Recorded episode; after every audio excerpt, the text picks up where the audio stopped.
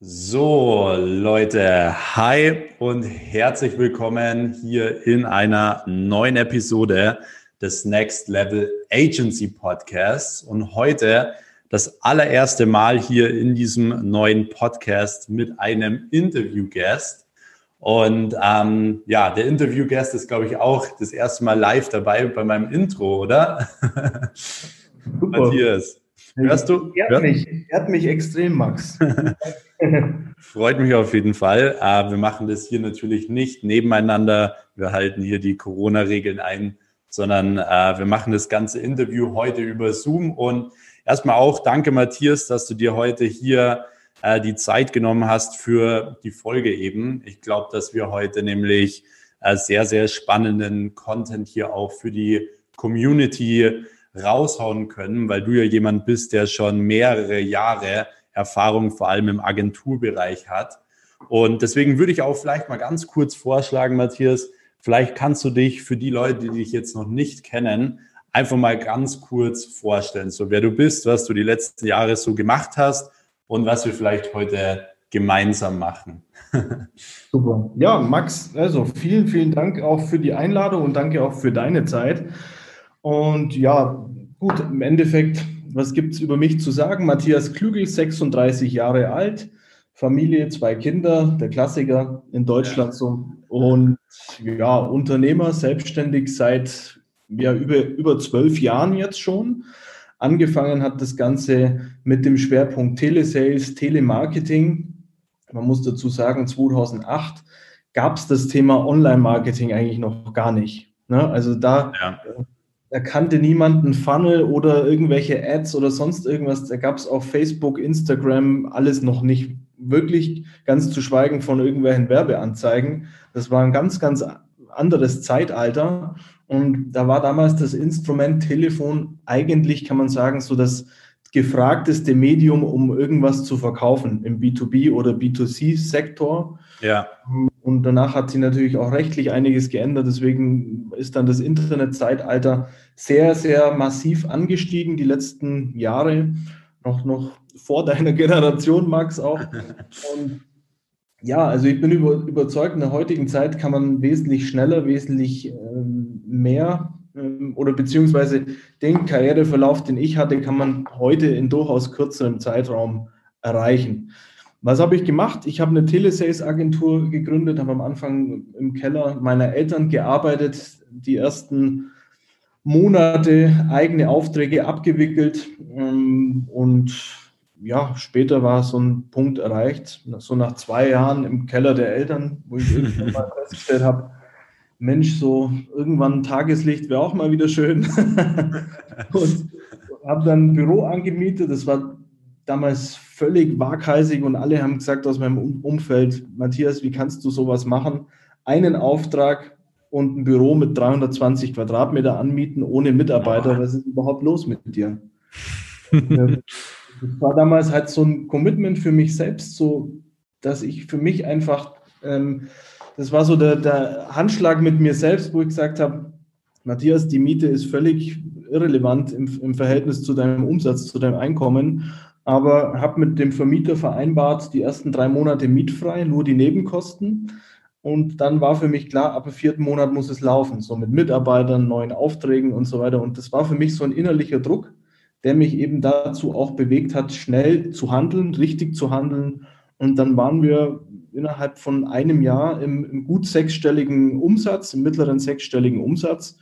Und ja, habe dann später noch eine GmbH gegründet, ähm, habe die Agentur dann von der Einzelfirma zur Agentur, ist GmbH umgewandelt, sind dann irgendwann auf über 30 Mitarbeiter gewachsen, guter siebenstelliger Jahresumsatz, bis ich dann festgestellt habe, auch gemeinsam mit meiner Frau Martha, die ja ähm, heute auch Max unsere gemeinsame Geschäftspartnerin ist mhm. ähm, und die du auch gut kennst, wir haben dann festgestellt, das kann es irgendwie noch nicht so gewesen sein. Wir wollen mehr, wir wollen was anderes. Telesales ja, schön und nett, aber das ist so, du kommst nicht irgendwie so aus deinem Tellerrand raus in der Branche, war für uns die Erkenntnis.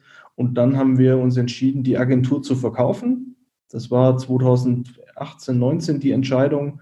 Und ähm, ein halbes Jahr später haben wir es dann auch erfolgreich geschafft. Jetzt 2020 abgewickelt, der Exit. Und ja, jetzt steht das nächste Kapitel an, sozusagen. Ja, das so als Kurzintro, ne? Ja, das definitiv. Vielleicht kannst du jetzt noch mal ganz kurz äh, erklären, was das nächste Kapitel ist. Also, wir haben uns, meine Frau und ich, schon vor drei, vier Jahren so mit dem Thema Internetmarketing, Online-Marketing beschäftigt, hatten da auch im Umfeld einige Leute, die uns immer wieder gezeigt haben, welche Möglichkeiten es gibt und haben dann für uns festgestellt, das wäre ein, eine Branche, ein Themenbereich, das würde uns Spaß machen, dort ein Business zu gründen. Wir waren natürlich damals sehr unerfahren und unwissend und haben uns dann aber parallel zur Telesales-Agentur massiv ausgebildet in dem Bereich, haben dann die Social Media GmbH gegründet. Die war am Anfang ja, relativ in kleinem Umfang nur so nebenbei und ist nicht wirklich viel passiert, nur vierstellige Monatsumsätze. Aber ähm, als es dann so zum Verkauf kam mit Telesales, da haben wir dann schon Stück für Stück aufgebaut. Ähm, also die, die Social Me GmbH ist, ist heute das sogenannte nächste ähm, Kapitel von unserer Seite, dass wir seit, kann man sagen, zweites Halbjahr 2020 so wirklich, wirklich ernsthaft Vollzeit forciert haben und sind jetzt ähm, zum Jahreswechsel 21, ja, wir haben von fünf auf 15 Mitarbeiter skaliert innerhalb von sechs Monaten, ein neues Büro angemietet und eine mega, mega Infrastruktur geschafft, die es uns auch erlaubt, relativ schnell noch weiter zu wachsen. Und das ist unser mittelfristig absolut unser, unser Ding. Ja, ja, auf jeden Fall richtig spannend. Und ähm, deswegen finde ich auch diese Kombination auch wirklich mega interessant jetzt hier in diesem Podcast, weil du ja generell schon wirklich sehr, sehr früh ins Agenturbusiness gestartet bist, aber damals eben ja keine Social Media Agentur, sondern eben so in die andere Richtung, Richtung Telesales und Verkauf und so weiter. Ja. Und man muss ja dazu sagen, du bist jetzt auch niemand, der irgendwie jetzt groß studiert hat oder so, oder? Du hast ja. es wirklich einfach aufgebaut, so ohne wirklich große Vorkenntnisse. Oder wo hast du das alles gelernt? So? das war alles, ich war immer in der Schule extrem faul. Ja, also Klassiker. Im Kindergarten, Im Kindergarten, war ich besser wie in der Schule, auf jeden Fall. Und äh, ja, habe dann immer mir anhören müssen von meinen Schulkameraden und von meinen Eltern, Matthias, das wird im Leben nichts mit dir und vergiss es. Und ich habe immer von großen Fa Fahrzeugen geträumt und habe dann damals gesagt, ja, Porsche, Ferrari, meine Lehrer, die haben immer nur so mit dem Kopf geschüttelt und gesagt, hey Matthias, komm, ey, vergiss es. Und habe dann damals aber, war ich der Einzige in meiner Klasse, damals 10. Klasse Realschule, der einen Nebenjob hatte auf 630 Mark. Also das war so das, das eigentlich das Kontroverse an der Sache. Eigentlich war ich stinkfaul in der Schule, aber ich hatte als einzelnen einen Nebenjob. Ja. Das war im Telesales. Und ähm, da habe ich irgendwo meine Stärke gesehen, wo ich gesagt habe, hey, ich schaffe es irgendwie innerhalb von drei bis fünf Minuten am Telefon jemand über Kaltakquise was zu verkaufen. Ja. Also das ist so eine Fähigkeit, habe ich, war so die Erkenntnis für mich, wo ich sage, das könnte man lieben lernen in den nächsten Jahren und habe dann meine Ausbildung auch gemacht in der Firma ähm, zum Marketingkaufmann, Schwerpunkt Telemarketing. Und ja. irgendwann dann festgestellt, so als Angestellter, ja, das sind halt dann doch die Grenzen irgendwo relativ schnell erreicht. Und du konntest, das Maximum, was die Leute damals verdient haben, war irgendwie 2.000, 3.000 Euro im Monat. Dann warst du aber schon einer der Besten in dem Bereich als Angestellter. Und mhm. das war für mich halt eher suboptimal. Und ja. dann kam die Idee zu sagen, Gründ vom Keller der Eltern. Ich habe dann jemanden kennengelernt, der mir relativ schnell einen Auftrag vermitteln konnte, sodass ich starten konnte und habe dann im allerersten Monat, wirklich im allerersten Monat, das ist nachweislich, das kann man auch auf Social Media sehen, ja. 11.500 Euro verdient im ersten Monat alleine. Ohne dann, Mitarbeiter, oder? Bitte? Ohne Mitarbeiter. Genau, nur im Eltern, im, im Keller der Eltern, ganz alleine, Telefon, Drucker und Laptop. Mehr hatte ich nicht. Krass. Aber 11.500 Euro und das war für mich aber jetzt nicht irgendwie, dass ich mich zerrissen habe, sondern ich habe sechs Stunden am Tag gearbeitet, Freitag, Mittag, Feierabend, jeden Mittag Espresso in, in der Innenstadt so ungefähr. Das war total easy. Ja. Und ja, also auch da wieder, ich war faul, aber halt doch erfolgreich. Ich habe immer das Maximum aus mir rausgeholt in der kürzesten Zeit. Ich war da immer super effektiv. Ja. Und das, ja, das hat mich irgendwie ausgezeichnet und deswegen ist es mir auch schnell gelungen, äh, anderen Leuten dieses Instrument, also das Telesales oder das, das ja, Instrument Telefon, auch anderen Leuten so beizubringen, sodass die eben als meine Angestellten dasselbe Ergebnis oder ähnliche Ergebnisse wie ich umsetzen konnten. Und dann ähm, hat man sich natürlich relativ schnell auch auf andere unternehmerische Fähigkeiten konzentriert. Genau. Ja, Richtig cool. Das heißt, ähm, du hast wirklich so mit dieser Fähigkeit Verkaufen ja angefangen. War das generell so? Hattest du irgendwie ja einen Mentor oder so oder hast du wirklich alles so auch in der Praxis vor allem gelernt? Also Mentor, das ganze Thema Mentoring und Online-Kurse und so, das gab es ja alles damals ja. gar nicht. Geschweige denn, schau mal heute, wenn ich Instagram in die Hand nehme und die, schaue die Stories an von irgendwelchen Coaches oder Trainern oder Speakern oder bekannten Persönlichkeiten aus dem Unternehmertum. Ja. alleine, wenn man deren Feed anschaut oder die Stories, dann kann man extrem viel Wissen und Mehrwert schon für sich tanken. Ja. Ohne dass ich jetzt stundenlang auf ein Seminar muss oder einen Online-Kurs mir kaufen muss oder ein Buch lesen. Das, wenn ich, wenn ich die Möglichkeit damals gehabt hätte, und das meinte ich eingangs mit, heute geht es tausendmal schneller wie damals, ja. das, die Möglichkeit hatten wir damals nicht. Das heißt, mein Mentor war damals, der mir das Verkaufen am Telefon beigebracht hat, war mein ehemaliger Chef, mhm. Ähm, der heute nicht mehr in Deutschland lebt, aber der hat mir das beigebracht, so mit ganz einfachen, simplen Tricks das mhm. Verkaufen am Telefon zu lernen.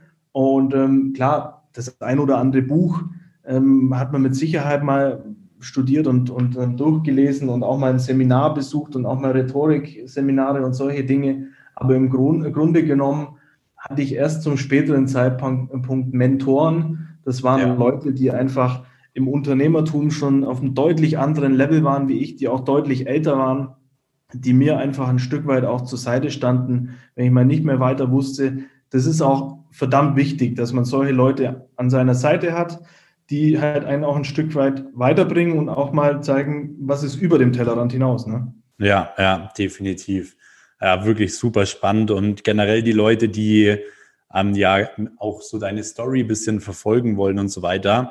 Du bist ja selbst auch recht aktiv jetzt aktuell auf Instagram und zeigst da viele Einblicke auch von Social Media und so weiter.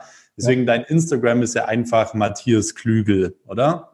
Genau, Matthias unterstrich Klügel, ganz, ganz einfach. Genau. Und was man noch dazu sagen muss an dieser Stelle, ist, äh, weil ich ja auch immer wieder die Frage bekomme, so, hey Max, was hast du eigentlich für so deutsche Podcast-Empfehlungen? Und ich sage immer, hey, ich habe keine Podcast-Empfehlung. Äh, das hat sich jetzt vor ein paar Tagen ja geändert. Du äh, hast jetzt auch deinen eigenen Podcast rausgebracht. Wie heißt der ausgeklügelt, oder? Der ausgeklügelt Podcast, genau, für selbstständige Unternehmer, Geschäftsführer und Führungskräfte. Genau. Cool. Um was geht es da primär? Wirklich viel einfach um Insights, Verkauf und so weiter, oder? Ja, also die, man kann wirklich sagen, 90 Prozent ähm, des Contents sind wirklich reine Single-Folgen, also cool. ohne Interviewpartner. Ja.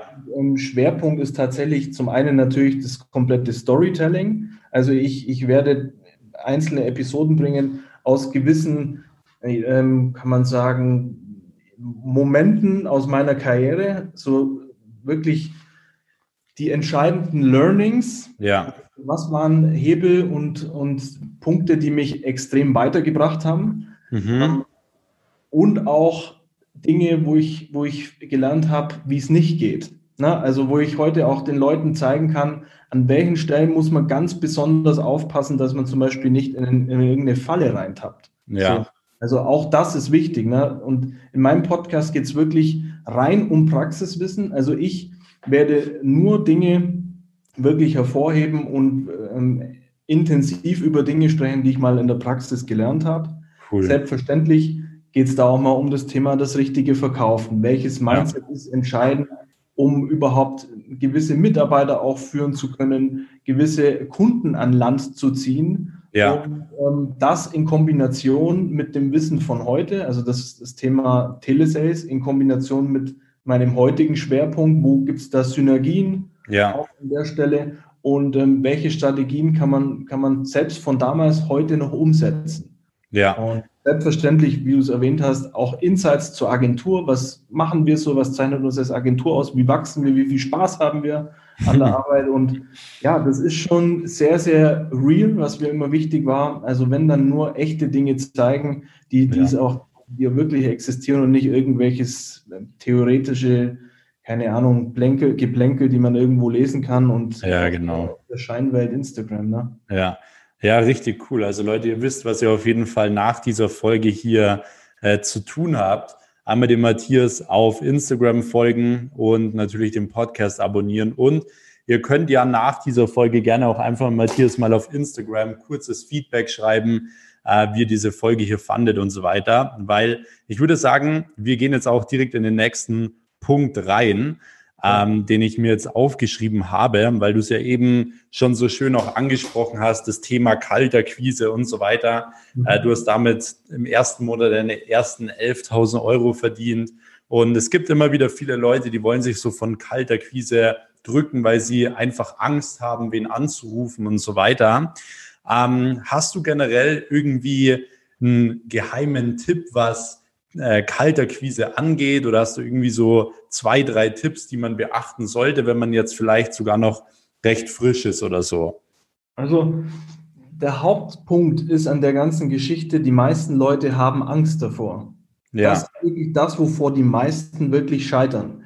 Und wenn man sich dann mal überwunden hat, ähm, dann ist es natürlich so, dass diese Angst, ähm, die überträgt sich natürlich auch ans Telefon also die, die wenigsten schaffen es wirklich, einen Hörer in die Hand zu nehmen am Anfang und gleich am ersten, mit dem ersten oder zweiten Gespräch gleich einen Sale oder einen Termin zu vereinbaren. Ja. Sondern das ist wirklich, die Leute denken oft, die Erfahrung habe ich gemacht, hey, nach den ersten zehn Anrufen muss das funktionieren und wenn es nicht funktioniert, dann ist Kaltakquise nichts für mich. Das ist aber absoluter Bullshit, weil man muss sich das immer so vorstellen wie eine Disziplin im Sport zum Beispiel.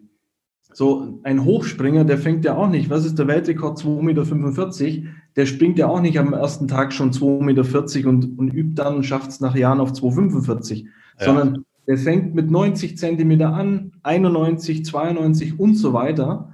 Und ähm, ich sage immer, wenn du Kaltakquise heute machst, dann erstens mal leg die Angst ab, weil es kann nichts passieren, außer eine Absage. Das Schlimmste ist, was passieren kann, ist, dass ein am Telefon jemand beleidigt und der legt sofort auf, ohne du ein Wort nur erwähnst. Ja. Und was ist dann? Das tut nicht weh. Das ist ein Nein, aber keiner kann dir wirklich einen Schmerz zufügen. So, und dann kann es ja sein, im nächsten Gespräch ist es wieder ganz anders. Das heißt, wenn du heute ähm, im Vertrieb tätig bist, dann ist es unumgänglich, irgendwann mal das Thema Kaltakquise durchzuführen oder das einfach mal ähm, am, am Start das Telefon einfach in die Hand zu nehmen und blind mal 100 Nummern zu wählen und dann anschließend eine Erkenntnis zu haben. Und du wirst sehen, das bringt so ein dickes Fell, ähm, dir kann keiner mehr was nachmachen. Und ich bin überzeugt, nach den ersten 100 Anrufen, lass es vielleicht mal drei, vier Tage dauern, wirst du auf jeden Fall schon ein ganz anderes Level haben und zweitens auch eine Erkenntnis und ich bin mir sicher auch schon erste Erfolge. Ja, ja. Ich glaube, dass ja auch immer die Erfahrung super wichtig ist. Ich hatte damals zum Beispiel auch mal so ein kleines Buch, wo ich immer mitgeschrieben habe, was gut war, was schlecht war, wenn ich ihn angerufen habe und so. Ja. Ich glaube, man wird ja mit der Erfahrung immer besser, wie du es eben gerade schon gesagt hast. Und wenn man jetzt generell mal so deine beiden Agenturen so betrachtet, egal ob das jetzt die Telesales-Agentur ist oder eben Social Me, ähm, generell so dieses Thema Kundenakquise, würdest du generell sagen, wirklich Kalterquise ist wirklich Nummer eins, um Kunden zu gewinnen? Oder würdest du sagen, hey, es gibt auch noch andere Wege, man sollte andere Wege wählen? Oder was sollen Leute machen, die sich vielleicht davon äh, drücken wollen? Sollen die wirklich mal durchziehen, ein paar Kunden gewinnen und dann schon die ersten Weiterempfehlungen bekommen? Was würdest du sagen, sind so die besten Wege, um Kunden zu gewinnen? Also das eine schließt ja das andere nicht aus. Das ist ja. mal das Erste. Das heißt, es ist auch immer gut, zwei Hebel in der Hand zu haben, ähm, ist besser als nur einer. Klar, ja. die eine Sache ist immer, nimm den Hörer in die Hand. Die andere Sache ist, schalt irgendwelche Ads auf Google oder Facebook und Instagram und ähm, warte dann darauf, bis der erste ähm, Kunde mal anbeißt oder anfragt. Ähm, und beides ist unglaublich gut und beides ist wichtig, dass man sowas macht. Beim Telefon ähm, kannst du dir natürlich die Kunden selbst aussuchen. Das heißt, du bestimmst genau, wen rufst du an. Also du kannst jetzt sagen, rufe ich nur Bauunternehmen an, rufe ich Restaurants an, rufe ich Fitnessstudios an. Also du kannst es klar über Ads auch ein Stück weit ähm, beeinflussen, aber übers Telefon bist du alleiniger Herr über das, wen du kontaktierst. So.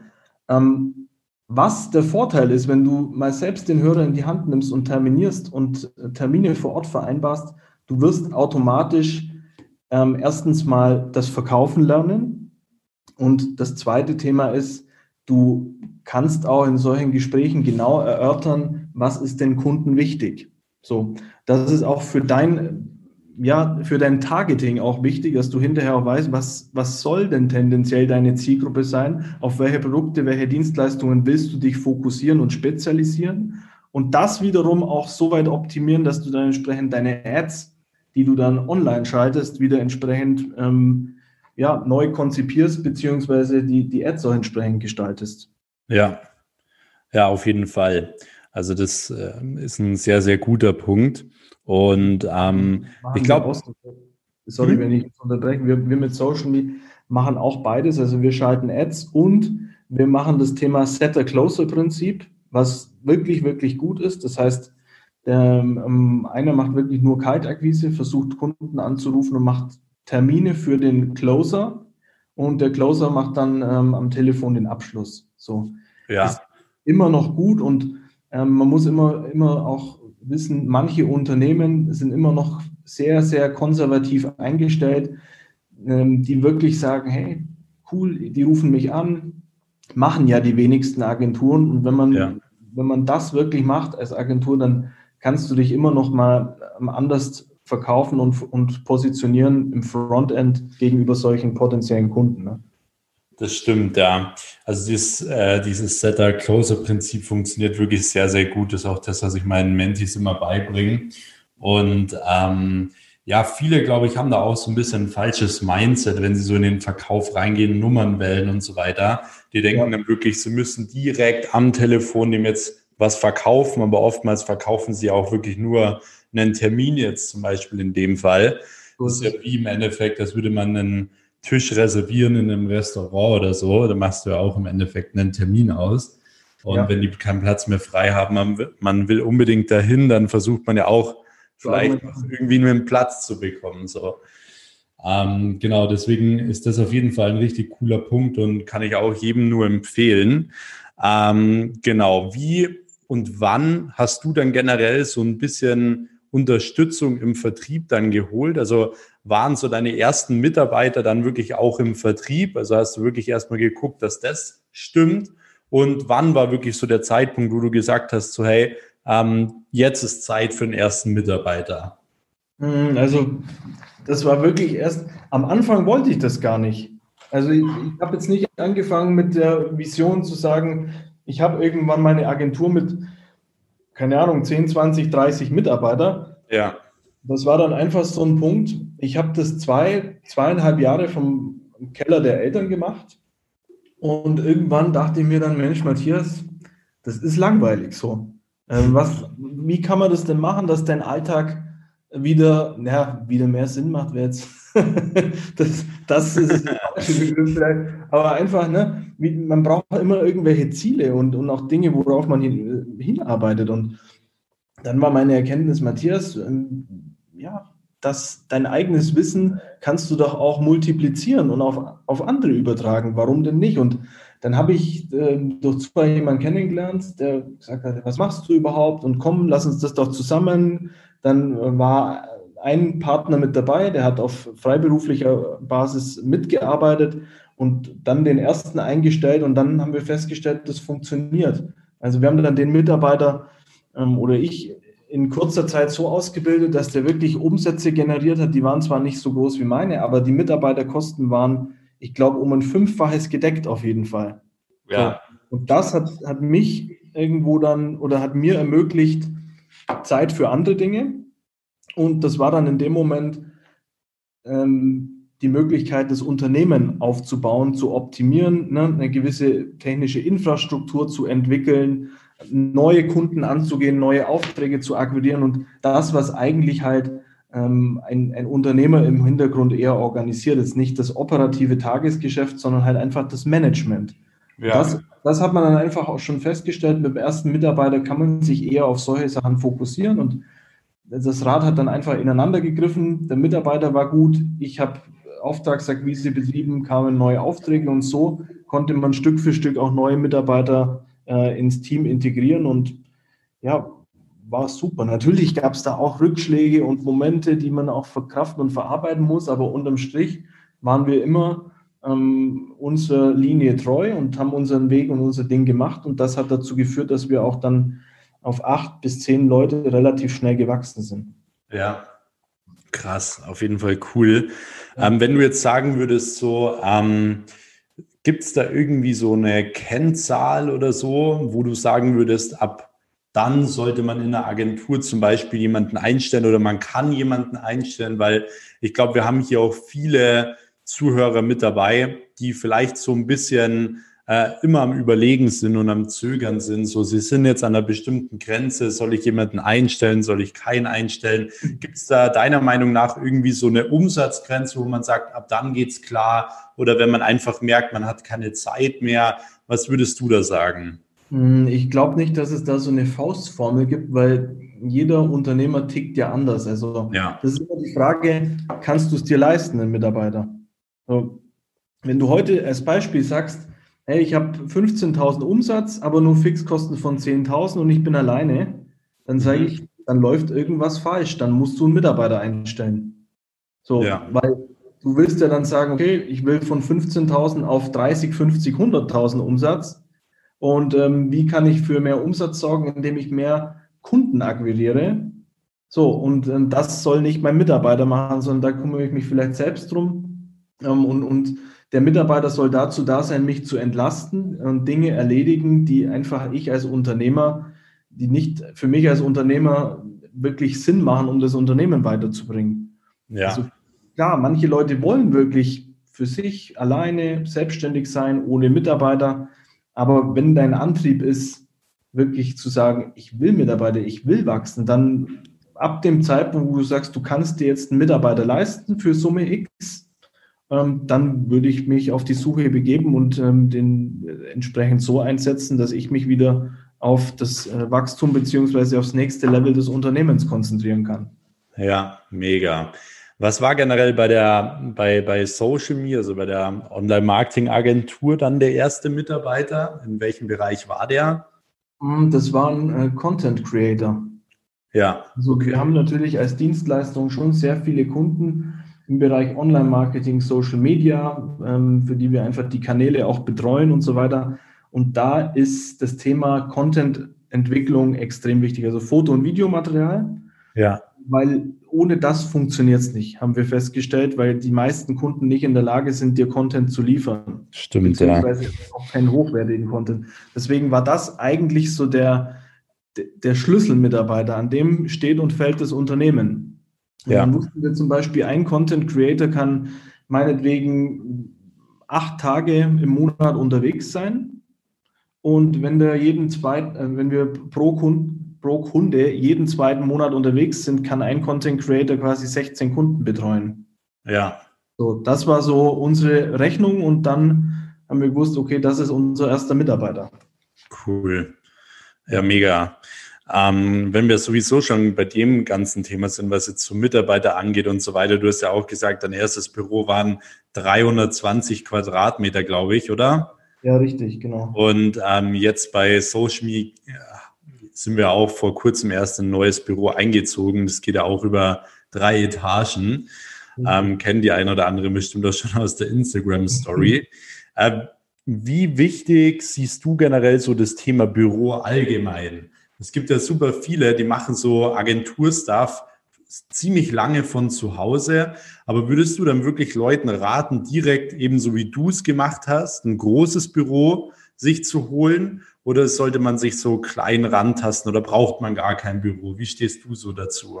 Also bei uns war es ja so, wir ähm, haben, also wir bei Social Me, wir konnten es uns wirklich leisten, ohne Geld der Agentur zu entnehmen, das Ganze wirklich über einen Zeitraum von einem halben Jahr bis Jahr aufzubauen, weil wir natürlich aufgrund unserer vorherigen beruflichen Laufbahn auch die finanziellen Mittel dazu hatten. Das heißt, wir konnten extrem in Vorleistung gehen. Für uns war wichtig, wenn du irgendwann mal ähm, eine gesetzte Agentur im höherpreisigen Segment haben willst, dann darfst du am Anfang nicht klein anfangen. Weil ja. das wird sich immer durchziehen und Kunden sprechen auch miteinander und das ist extrem schlecht. Das heißt, man muss von vornherein einen Weg einschlagen. Ein, was wir sagen, ein Büro und eine Infrastruktur drumherum ist eigentlich schon nach außen hin ein mega, mega Aushängeschild. Weil stell dir mal vor, du bist auf der Suche nach einer Agentur.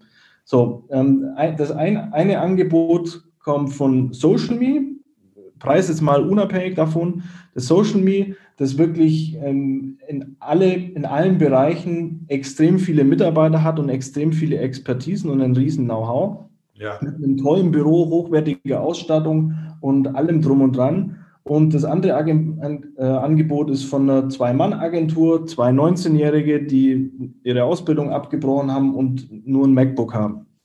So. Ja. Wofür würdest du dich entscheiden? Ja, ist ganz klar. Ja, und, und darum geht es letztendlich. Du musst bei deinen Kunden natürlich, die investieren Geld, die haben, die haben die Zeit nicht. Deswegen wollen sie so eine Dienstleistung outsourcen. Und ähm, wenn, du, wenn du gewisse Kunden angehen willst im Hochpreissegment, klein, mittel, hoch, vierstellig pro Monat, dann ähm, wirst du von solchen Kunden auch durchaus mal geprüft und die wollen genau wissen, was ist Sache, was steckt da für eine Substanz auch dahinter. Ja. Und ähm, wenn du als Unternehmen mit deiner ähm, Struktur und mit deinen Mitarbeitern da nicht eine gewisse Größe ausstrahlst, dann nehmen die dich nicht für ernst. Ja, das stimmt. Deswegen sind wir den Weg gegangen, haben gesagt, okay, uns geht es jetzt nicht darum, möglichst schnell gleich am ersten Tag ähm, Geld aus der Agentur zu nehmen, sondern das war für uns ein Ding. Wir, wir müssen es gut aufbauen und die richtigen Kunden kommen dann mit der Zeit und das zeichnet sich momentan auch gerade super ab. Ja, ja, auf jeden Fall mega. Ähm, generell ist ja auch dieser Gedanke, den du am Anfang meintest, ähm, mit dem man nimmt sich ein großes Büro und hat dann auch so ein bisschen Druck, generell Arbeitsplätze zu füllen, wie jetzt bei deinem ersten Büro. Ja. ist natürlich auch richtig cool, sich da so in diesem positiven Stress eben zu bringen, ähm, ja. Gas geben zu müssen. Bin ich auch mega der Fan davon, sowas zu machen. Und das ist auf jeden Fall super spannend. Das heißt, du bist auf jeden Fall jemand, der großen Wert auf sowas legt, äh, Außendarstellung, auch Mitarbeiter. Ähm, die Mitarbeiter werden ja komplett alle so selbst ausgebildet, oder? Oder nimmst du nur Leute, die sagen, sie haben eine Ausbildung zum Social Media Manager gemacht? Nee, nicht unbedingt. Also das ist grundsätzlich haben wir, meine Frau und ich, als Unternehmer die Philosophie, wir schauen uns den Lebenslauf von den Leuten nur sehr selten an.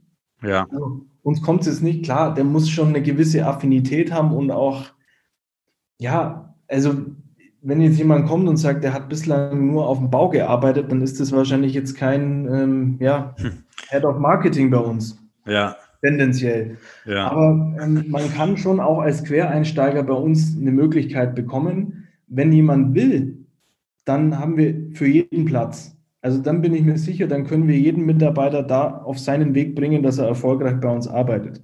So, ja. aber was, was nützt mir die beste Ausbildung, Hochschulstudium, Social Media ähm, Erfahrung bei einer großen Agentur über fünf Jahre? Aber der Typ Mitarbeiter ist irgendwie nicht motiviert, der will nicht. Ja. So, dann, dann nützt es auch halbwegs wenig. So, das heißt, Lebenslauf, ja, schau dir die Person an, guck, wie er grundsätzlich tickt, was sind die Visionen und dann gibt es entweder einen Weg oder nicht. Ja. Ja, cool. Das ist auf jeden Fall eine coole Philosophie. Ähm, sehe ich auch, auch genauso. Die wirklich die besten Leute im Social Media Bereich sind meistens echt die, die einfach motiviert sind, lernen wollen und da eben auch aus der Praxis vielleicht schon viele Jahre so am Start sind. Ähm, ist auf jeden Fall ein richtig cooler Input. Generell, wenn wir jetzt mal das Thema Agentur äh, uns anschauen. Du hast jetzt praktisch im Endeffekt schon zwei Agenturen noch irgendwo aufgebaut, so ein bisschen in einem anderen Bereich.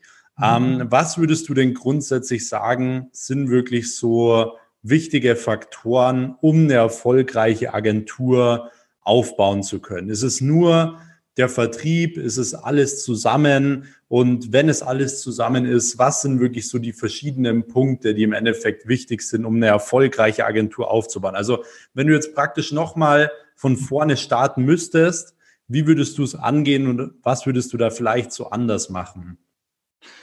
Mm, das, was ich vor zwei Jahren gesagt habe, würde ich anders machen, habe ich jetzt anders gemacht. Ja. So, und das ist auch das Gute. Also das ist so, ich habe früher teilweise Fehler gemacht, ähm, die, die konnte ich nicht mehr ausbaden. So, also weil, weil du hast dich dann auf gewisse Mitarbeiter und Kompromisse eingelassen und dann zieht sich natürlich ein Stück weit eine Philosophie und ein Faden durch die Agentur und das und, und auch ein Charakter, den kannst du nicht mehr wirklich gerade biegen. So, also ja. es waren wirklich Kleinigkeiten, aber ähm, da habe ich mir damals schon festgeschworen, wenn ich das nochmal mache, und für mich war klar, ich werde das nochmal machen, dann gehe ich von vornherein schon ganz, ganz anders an die Sache ran. Und das entscheidende Thema ist, ähm, wenn du heute eine Agentur gründen willst, dann ist das Allerwichtigste, sei eine Arbeitgebermarke. Also wir haben festgestellt, wenn du eine gute Arbeitgebermarke bist und Employer Branding betreibst, ja. Ähm, was, was zeigt uns das Ganze oder was ist Employer Branding? Das heißt, zeige nach außen hin, wie gut geht es deinen Mitarbeitern, welche Philosophie lebst du im Unternehmen, was zeichnet dich aus und warum ist es cool, bei dir als Unternehmen zu arbeiten. So, ja. Wenn du es da schaffst, ähm, dich als Arbeitgebermarke entsprechend po zu positionieren, siehe Google als, als ganz, ganz großes Beispiel. Jeder will bei Google arbeiten. Mhm. Ähm, warum weiß keiner, aber irgendwie muss es dort cool sein. Ja. So, und, und der entscheidende Punkt ist, wenn, du, wenn dir das gelingt, dass deine Mitarbeiter happy sind, wenn du das zeigst nach außen, dann hast du automatisch den Effekt, dass Kunden auch zu dir kommen wollen. Weil Kunden kaufen generell dort, wo es den Leuten gut geht. Also das ist, das ist eine wichtige Erkenntnis, die wir cool. festgestellt haben. Ja. Ähm, dass auch wir bei unseren Kunden im Employer Branding Bereich äh, genau eins zu eins so umsetzen. Und es ist natürlich auch so, dass wir extrem viele Kundenanfragen durch unsere Mitarbeiter ähm, bekommen, nur weil die gut über uns reden. Also die sprechen automatisch. Du musst sorg dafür, dass es deinen Mitarbeitern gut geht, dass die sich wohlfühlen und die reden automatisch über dich und dann kommen Anfragen aus ganz anderen Kanälen und Quellen. Das ist ja. das Ganze. Ja, cool. Das ist auf jeden Fall äh, ein sehr, sehr gutes Learning, wo, glaube ich, viele sich was abschauen können, weil ich glaube, wirkliches Employer Branding machen die wenigsten. Ähm, ja, und, und ähm, man muss sich immer mal die andere Seite der Medaille mal ähm, anschauen, wenn man es nicht macht. Wenn man stell dir vor, du legst nur Wert auf Wachstum, auf Kunden und deine Mitarbeiter sind dir mal scheißegal, jetzt mal ganz plump gesagt. Ja. Das führt wiederum dazu, du hast eine hohe Fluktuation, die Mitarbeiter sind demotiviert. Auch das hat eine Auswirkung gegenüber deinen Kunden, eine negative Auswirkung. Deine Kunden werde ich automatisch nicht weiterempfehlen und du hast auch somit eine hohe Kundenfluktuation und auch das spricht sich rum. Ja. Das heißt, deine Mitarbeiter, das sind das ist eigentlich der Wert, also der, der Wert einer Agentur.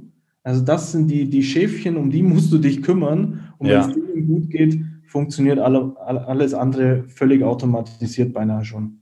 Ja, ja, mega, auf jeden Fall richtig cooler Ansatz. Ähm, auch dadurch, dass Weiterempfehlung ja auch wieder wirklich ein richtig guter Vertriebskanal ist im Endeffekt weil die Leute, die über Weiterempfehlungen kommen, sind natürlich viel, viel einfacher abzuschließen ähm, und zahlen im Endeffekt oftmals auch noch mehr Geld dazu. Ja. Ähm, das ist auf jeden Fall cool. Wenn wir das Ganze jetzt so betrachten während des Lockdowns, also Agenturaufbau während des Lockdowns, während Corona jetzt mal primär wirklich auf das Thema Online-Marketing-Agentur. Mhm. Siehst du es generell als Problem oder als Chance oder wenn als Chance, äh, Was denkst du, ist so diese Möglichkeit, die sich gerade so auftut? Momentan, es trennt sich die Spreu vom Weizen. Momentan. Ja. Und ich sage, wenn du heute kreativ bist und ähm, gut verkaufen kannst, dann wirst du immer eher eine Chance haben bei der ganzen Sache. Weil klar, momentan, man muss relativ schnell auf dem Markt agieren können, man muss, man muss agil sein können mit seiner Agentur, man muss relativ schnell nach rechts oder links abbiegen können, weil sich momentan aufgrund der Maßnahmen relativ schnell viel ändert. Ne? Es sind beinahe wöchentlich, vielleicht nicht wöchentlich, aber monatlich andere Branchen betroffen. Das heißt, fatal ist es, glaube ich, wenn man heute sagt, ich konzentriere mich nur auf ein, zwei, drei Branchen mit meiner Agentur. Mhm. Das kann dir das Genick brechen, weil stell dir mal vor, du hast vor einem Jahr ähm, dich auf Restaurants konzentriert. Ja. Boah, ey, alter Schwede. So, dann, dann, dann, dann bring dich erstmal auf den Weg, dass du sagst, okay, ich ab sofort lege ich alle Kunden ab, ich mache ab sofort Bauunternehmen. Das, das funktioniert nicht. Also du musst dich breit aufstellen und du musst auch deine Dienstleistungen so aufstellen, dass du auch in Krisenzeiten trotzdem noch Geld verdienen kannst. Ja. Also das heißt, möglichst viele Einkommensquellen, die ja auch wir bei Social Media generieren. Wir haben momentan, glaube ich, sechs verschiedene Einkommensquellen. Natürlich einen Fokus, aber wenn ein Ding nicht mehr funktioniert, dann können wir sofort in eine andere Richtung lenken und dann machen wir mit, mit Dienstleistung B weiter zum Beispiel. Ja, ja. Ja, das ist echt eine, das ist echt super witzig. Ich habe vor ein paar Tagen so einen Clubhouse-Talk mal gemacht mit Jonas Nagel, der hat auch eine Agentur in Berlin. Und da haben wir auch kurz über dieses Thema Nische eben gesprochen. Und das Witzige ist wirklich, dass die ganzen Leute, die wirklich so aus der Praxis kommen, so die wirklich schon mehrere Jahre im Agenturbusiness aktiv sind, jeder sagt so, ja, du sollst dich auf jeden Fall breit aufstellen. Und man sieht halt immer wieder so im Internet, und das finde ich auch immer so ein bisschen schade, wirklich eben Coaches oder sonst was, die dann halt eben immer sagen, ja, nee, du musst unbedingt dich jetzt sofort auf eine Nische spezialisieren und so weiter. Und da sieht man halt wirklich ganz klar auch irgendwo den Unterschied. Deswegen, du, du würdest auch vor allem sagen, man sollte am Anfang erstmal gucken, was einem gut äh, taugt irgendwo, wo man gute Resultate erzielen kann. Und dann kann man sich ja später vielleicht auf was bisschen fokussieren, wie zum Beispiel äh, Employer Branding dann oder so, oder? Ich würde sagen, dass, ja, das ist Learning by Doing. Also du kannst ja heute nicht sagen, ich konzentriere mich jetzt auf Fitnessstudios zum Beispiel oder auf ja. Restaurants, weil vielleicht, also wenn du nicht schon dort eine Erfahrung hast, das, man muss ja erstmal wissen, was ist das für ein Geschäftszweig? Wie, wie kommst du mit solchen Kunden äh, klar? Bezahlen die überhaupt pünktlich ihre Rechnungen? Was ist das für eine Art Kundenschlag? Ne? Ja. Das heißt, du hast natürlich eine, eine, ein relativ breites Spektrum an Kunden, also an Kunden, aber irgendwann zeichnet sich dann doch irgendwo ein Schwerpunkt ab, wo du sagst, da bist du besonders gut, mit den Branchen funktioniert es besonders gut, weil die relativ easy zu handeln sind, erstens mal als, äh, als, als Kunden, weil vielleicht der Bedarf auch entsprechend da ist und die auch tendenziell gut, gutes Geld für so eine Dienstleistung in die Hand nehmen. So, ja. das, das kann sich auch erst zum späteren Zeitpunkt entsprechend so abzeichnen. Und deshalb die Praxiserfahrung ist, ist alles. Die musst du erstmal sammeln. Und ich empfehle vielen, bevor die den Weg in die Selbstständigkeit gehen, arbeite doch erstmal als Angestellte in dem Vertrieb. Ein mhm. paar Monate, ein paar Jahre. Und da kannst du auch schon eine Erfahrung sammeln und für dich feststellen, was ist tendenziell eine Branche, die besonders gut geeignet ist, die für dich vor allem besonders gut funktioniert, mit der du besonders gut kannst. Ja. Und dann kannst du da ein eigenes Business gründen. Ne? Ja, ja. Das ja. Thema Employer Branding ist ja bei, bei mir, hat sich ja genauso ergeben. Wir haben mit unserer Telesales-Agentur schon vor fünf, sechs Jahren hatten wir einen ähm, Mitarbeiterschwund und eine extrem hohe Fluktuation, weil es einfach das Geschäfts, also die Branche Telesales allgemein sehr fluktuierend ist. Und dann haben wir irgendwann mal angefangen, mal eine Stellenanzeige aus der Zeitung bei, Insta äh, bei Facebook zu posten organisch, einfach als Post. Und dann kamen da plötzlich ein paar Bewerbungen. Ja. Dann haben wir diesen Prozess immer wieder verfeinert und optimiert und irgendwann dann mal einen Funnel draus gebaut und wirklich Employer Branding getrieben, gezeigt, was äh, wir so machen als Agentur. Und dann kamen wirklich einige Initiativbewerbungen äh, von Leuten, die gesagt haben, ich weiß nicht, was ihr macht, ich weiß nur, ihr seid cool und ich muss mich jetzt mal bewerben. und äh, dann war die Erkenntnis, ähm, wenn wir das so gut umsetzen, wenn das bei uns super funktioniert, funktioniert es doch sicher auch bei anderen Unternehmen und wir können die Dienstleistung auch verkaufen. Ja. Deswegen war für uns, so hat sich dieser Schwerpunkt Employer Branding für uns als erwiesen ergeben. Ne? Ja, ja. Ja, super spannend. Also das ist auch ein echt sehr, sehr guter Punkt, dass man einfach wirklich aus der Erfahrung dann eben handelt und sich dann vielleicht auf eine Nische fokussiert oder ich sage mal eher auf eine Branche fokussiert oder so. Aber wirklich ja. erst später, wenn man viel Erfahrung da drin gemacht hat. Ähm, ich fand es auch nochmal ein gutes Beispiel, dass wie als, äh, ja, hätte man sich vor einem Jahr auf Restaurants äh, jetzt spezialisiert oder so. Das wäre halt wirklich fatal gewesen, gerade im Social Media Bereich oder Fitnessstudios oder so. Das äh, ist eigentlich das beste Beispiel schon dafür, was das Thema Nische angeht. Ja. Und ähm, genau. Du musst natürlich auch, du musst natürlich auch in der Lage zu sein, also wir als Agentur sehen uns auch verpflichtet gegenüber unseren Kunden, für unsere Kunden mitzudenken. Ja. Das heißt, wir haben natürlich ein paar Kunden, die haben jetzt Umsatzeinbrüche, also jetzt nicht kompletter Knockout, aber haben natürlich Umsatzeinbußen und wissen nicht so ganz. Und was wir als Agentur machen, wir überlegen uns für unsere Kunden Einkommensquellen. Ja. So, wir haben eine Pizzeria als Kunden, der war irgendwo schon an dem Punkt, wo er sagt, boah, was mache ich jetzt? Und wir haben uns für ihn ein Konzept überlegt, wo er jetzt automatisch ähm, wieder mehr Umsatz generiert. Ja. So, dafür hast du ja so einen Dienstleister, äh, der dann wie ein Mitarbeiter auch für dich mitdenkt und die Verantwortung übernimmt und sagt, ich helfe meinem Kunden, dass er wirklich mehr Umsatz durch mich generiert und einfach durch die digitalen Medien halt profitiert. So, ja. man muss dann schon ein Stück weit Unternehmergeist haben, damit man sich auch in die Lage eines, anderes, eines anderen Unternehmens versetzen kann und sagen, wie würde ich denn handeln, wenn ich jetzt Kunde A wäre. Und ja. dann sind die auch mega dankbar und empfehlen einen weiter. Und das in Summe ja, macht eine Agentur aus. Ja, ja, vor allem dieses ganzheitliche. Viele gehen ja nur hin und äh, machen dann wirklich irgendwie zwei, drei Posts und melden sich bei ihrem Kunden nie mehr wieder und ähm, ja. wundern sich dann, warum er kündigt, so, der, so auf die Art und Weise. Ähm, deswegen, das finde ich auch zum Beispiel bei euch einfach immer mega, dass ihr immer irgendwelche Ideen habt, Lösungen habt und so weiter. Und genau so sollte es ja eigentlich auch sein bei einer guten Agentur, bei einem guten Dienstleister, dass der eben mit dem Kunden zusammenarbeitet. Nicht für ihn unbedingt, sondern mit ihm zusammen. Das finde ich eigentlich immer richtig cool und äh, das zeichnet euch ja auch irgendwo aus. Ja, also das, das, ich, ich gehe immer von mir aus und denke mir, was muss ich jetzt tun, damit der Kunde mich weiterempfiehlt? Ja. Und wenn ich sage, ich mache jetzt nur den Vertrag, mache meine Postings und melde mich dann nie wieder, muss man sich immer die Frage stellen, wird er mich dann weiterempfehlen? Also ja.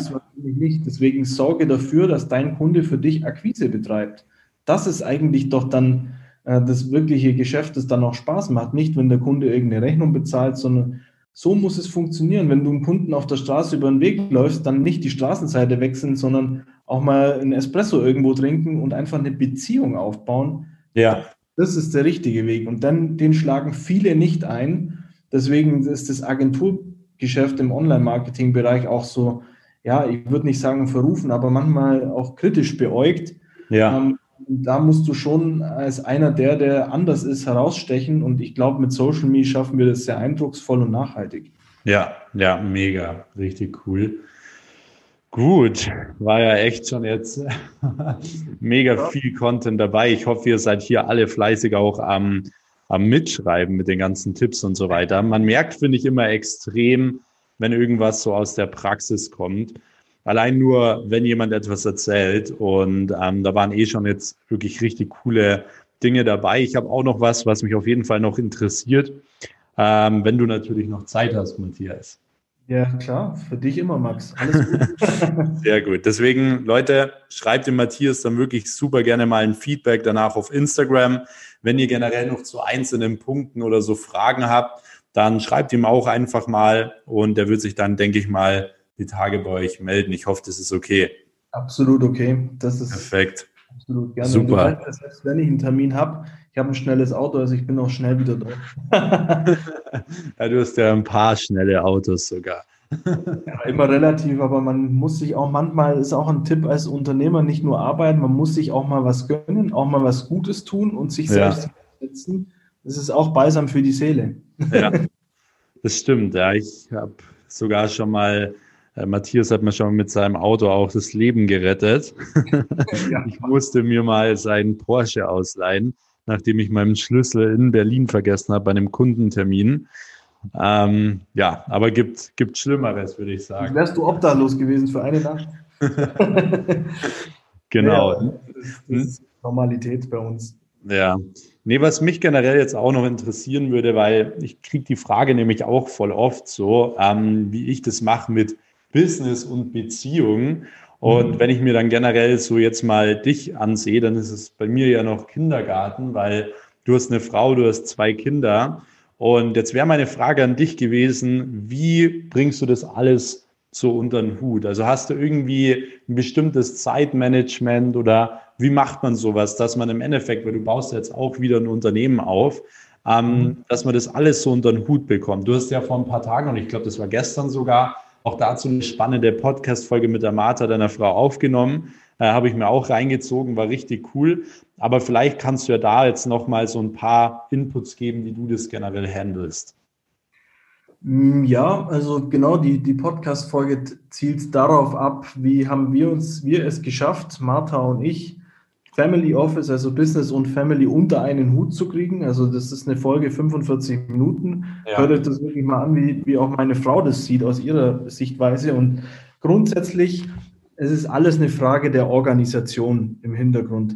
Natürlich, wir stimmen uns extrem ab. Klar, es gibt Schulbetreuung, Kindergartenbetreuung und all die Dinge. Wir haben natürlich unser Business schon von vornherein immer so ausgelegt, ähm, dass wir auch entsprechend die Infrastruktur so gelegt haben, dass es auch ohne uns funktioniert, das Unternehmen.